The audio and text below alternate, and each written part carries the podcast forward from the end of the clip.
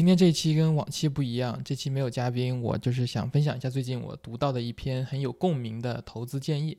我会挑其中我觉得有意思的分享，原文呢我也会放在 show notes 里面，然后如果感兴趣的这个听众可以去看完视频之后呢，再去读读原文。投资其实很简单，之前跟曹翔聊天那期跟他聊到了怎么赚钱很像。其实第一就是嗯怎么合法的有良心的多挣钱，然后第二点就是少花钱。第三点就是把差额投资，第四就是避免债务。在这篇文章里面，它主要聊的就是怎么把这个差额去投资的这一点。然后呢，我先来总结一下这个文章里面说到的四点比较抽象的，然后呢再具体聊怎么执行的。第一点就是呢，富有并不仅仅意味着拥有更多的钱。这个作者 Joe 他认为，呃，有三个 F 或者四个 F 吧：Freedom、Friends、Family、Fitness。然后呢，钱可以去帮助你获得这些东西，可以帮你获得自由，帮你获得朋友和家人，跟他们有更多时间相处，也可以让你自己更加健康。但是呢，虽然钱可以帮助你去获得，但是你自己得去懂得如何去使用钱这个工具。那投资就是就是一种去使用这个工具的方法。嗯，那其实那第二点抽象的东西就是说，投资就是要平衡回报和风险的。那么其实就有两个极端我们可以来考虑的，一个是。最保守的投资就是完全不顾回报，只想降低风险。那么这种情况下，就把钱全存在银行里面，那么风险非非常低嘛，在银行里的钱不会突然没有掉。但是呢，这个缺点就是它的增长也非常的有限。然后另外一个极端就是。把钱全拿去做非常投机的事情，比如去大量的去买彩票，或者去赌博，呃，或者去买什么 meme stock，对吧？有可能赚大钱，也有可能血本无归。这个相当于就另外一个极端，就是不顾风险，只想去赌一赌这个回报。那么投资的话，可能就是在这两者之间寻求一个一个一个平衡。然后第三个比较抽象的概念是，股票市场起起伏伏，没有人可以准确的预测，每次的大跌都会让大家非常的心慌。但是呢，如果你放在长时间的维度上的话，嗯，股票市场基本都是往上走的。长期来看，如果你投资股票的话，呃，它的预期的风险会比较低，预期的回报会比较高，这是一个比较长时间维度上面的一种看法。然后第四个的一个呃一个一个观点就是。嗯，买 index fund 就是非常大盘的基金股，比如说呃标普五百、S M P 五百，那其实就是在投资在美国股市里面五百家市值最高的公司。那么这个大盘市场它去不断的动态更新、动态排序的，经营好的公司会不断的被选进来，经营差的公司会被踢出去。这个过程是自动的，不用你就是也是投资人不用你去花时间去管。所以说这个相当于是 index fund 的一个很重要的一个优点。好，以上就是这篇我读到的这篇文章里面他说的比较四点比较抽象的怎么看待投资这件事情。接下来我就呃分享一些比较接地气的，然后你可以马上开始实施的这一些投资方法。嗯，可能接下来内容会比主要基于美国，所以说如果你不在美国的话，可能要因地制宜的这个调整一下。呃，以下的策略我非常的这个喜欢，但是呢，嗯，还是有个 disclaimer，投资有风险，入市需谨慎。至于具体适不适合你，请作为成年人做出自己的判断。好了，我们我看一下，总共有四大点吧。嗯，其实四大点，第一点就是要选择一个非常靠谱的呃股票基金公司。呃，在美国呢，我推荐的是 Vanguard，他们基金的一些费率啊，expense 非常的低。呃，甚至很多公司的这个四零一 K 已经是 Vanguard 了，所以你可能对他们家的网站啊或者 App 已经有一定的熟悉程度了，这个可以呃降低你的这个这个入门的门槛。这第一点，第二点是选择一个非常低费率的大盘基金，像在这篇 Joe 写的这篇。博客里面，他推荐的是 Vanguard Total Stock Market Index Fund，就是在 Vanguard 里面，好像是美国市场全部的这个这个股票加起来。然后呢，我自己可能呃投资的是 S M P 五百，我主要就是这这这两个我其实都有投资，感觉差别不是特别的大。嗯，OK，第三点就是关于 Emergency Fund 的，前面我们谈到了，就大多数的冗余的钱要放去股市里面放长期的这个长线，那么。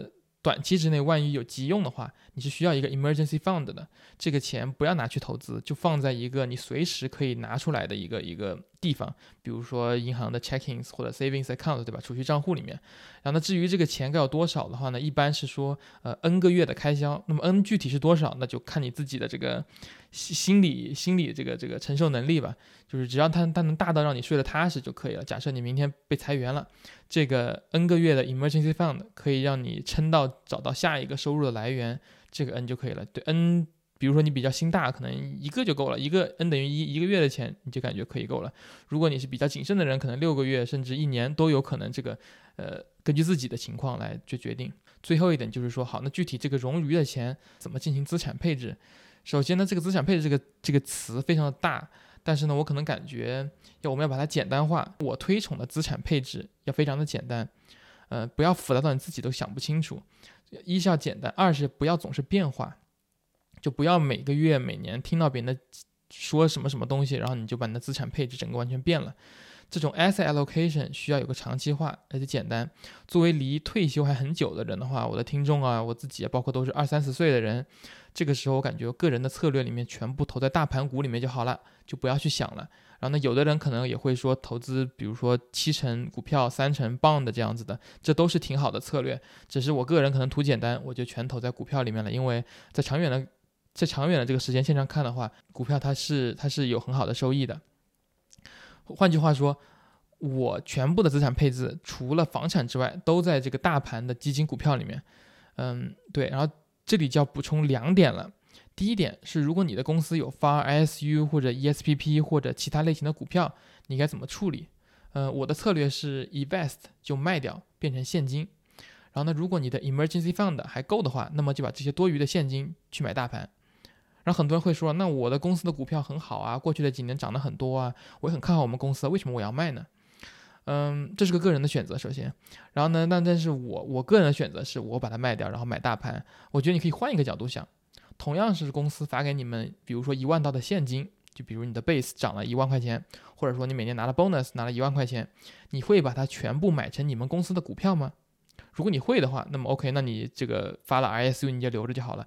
如果你不会把自己这一万块钱拿去买自己公司的股票的话，那么你应该就重新想一想，当你每次公司 vest 新的 ISU 的时候，你该怎么去处理，对吧？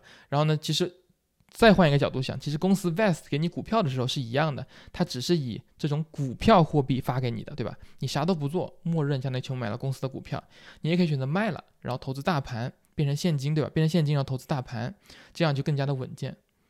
所以说，所以说，就算你无比看好自己的公司，你未来首先还有 unvested 的股票会来的，对吧？然后你未来可能还有 refresher 也会来的。那这个时候你需要做的是 diversify，把你的这个资产多元化投在大盘里面去，这样你的资产不会因为一个公司的的的新闻啊或者产品而受很大的影响。这是补充的第一点，就是在这个这个资产配置里面，怎么去把自己的 ISU、ESPP 变成这个大盘的这个这个基金和时间点啊和操作什么的。第二点，第二个补充的一点关于这个这个资产配置的，就是股票大跌了怎么办？嗯，很多时候在过去的两三年里面，有很多时候都会大起大落，特别是美股有大起大落的。那么我个人的一个习惯是不根据一时的涨跌和新闻来决定自己的策略，按照之前说的。发了工资，无论是发的现金呢，还是股票呢，还是别的什么的，先变成现金，留够 emergency fund，剩余的投资大盘。这个养成习惯之后，省心省力，不用每天操盘，实际的收益呢，在我的经验里面也是挺好的。其实你听到这里，可能也会觉得我这个投资的策略十分简单无脑。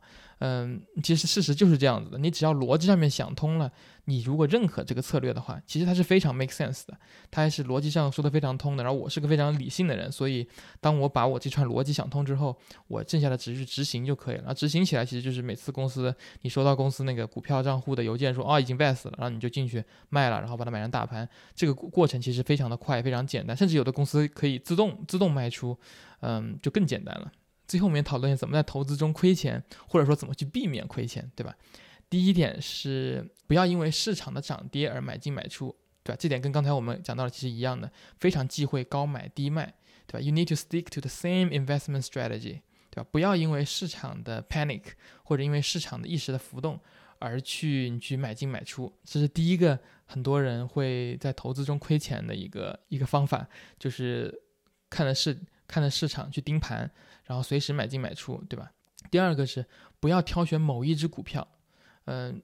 首先就是你对这个公司没有很深的了解，其次你挑选的股票从统计意义上来说，在长远的维度上能够超过大盘基金的基本不可能，所以说尽量避免去说我看好或者我想投资哪一股股票，嗯，这是第二点。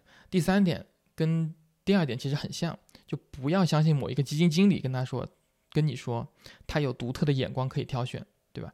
第一是他们根本不挑不准嘛，像第二点说的。根本一只股票是挑不准的，他根本看不见一业公司的未来和明年会怎么样，对吧？你预测的再准，你也预测不了，呃，国家的政策呀，或者市场风向标的变化，所以他们根本挑不准，投资回报率很低。第二是他们的费率很高，因为所谓的他们要每天帮你去操盘，帮你看新闻，帮你去买进买出，但是实际上他们只是在一种赌而已。举一个比较呃 concrete 的例子，我非常不喜欢这个的，之前有一段时间很火的这个 ARK 基金。这个什么 Kathy Wood 的这个木头姐的这个基金，当时好像他在疫情期间的时候，去年还是前年的时候就买了一些特斯拉和 Apple 的股票，然后基金就涨了很多，然后大家就说开始相信木头姐，开始往里面投钱，然后后来这两个公司跌了，那他这个这个所谓的基金也就暴跌了嘛。然后呢，它不仅跌得快，而且它的费率还高，所以说你的这个损失其实是更大的。所以说不要相信某一个基金经理可以跟你。呃，带来很好的回报，也希望大家不要掉进上面的这三种圈套。嗯，对，总结一下这期节目的话，就是说，希望你选择一个适合自己的投资策略，然后坚持下去，相信这会给你带来长期的收益。如果你对这期节目有想法，欢迎给我来信，也欢迎在下方留言讨论。这期节目也是我新的一个尝试，如果你喜欢这种形式的话，一定要让我知道，这样我可以接着做这种形式的内容。我们下期再见，拜拜。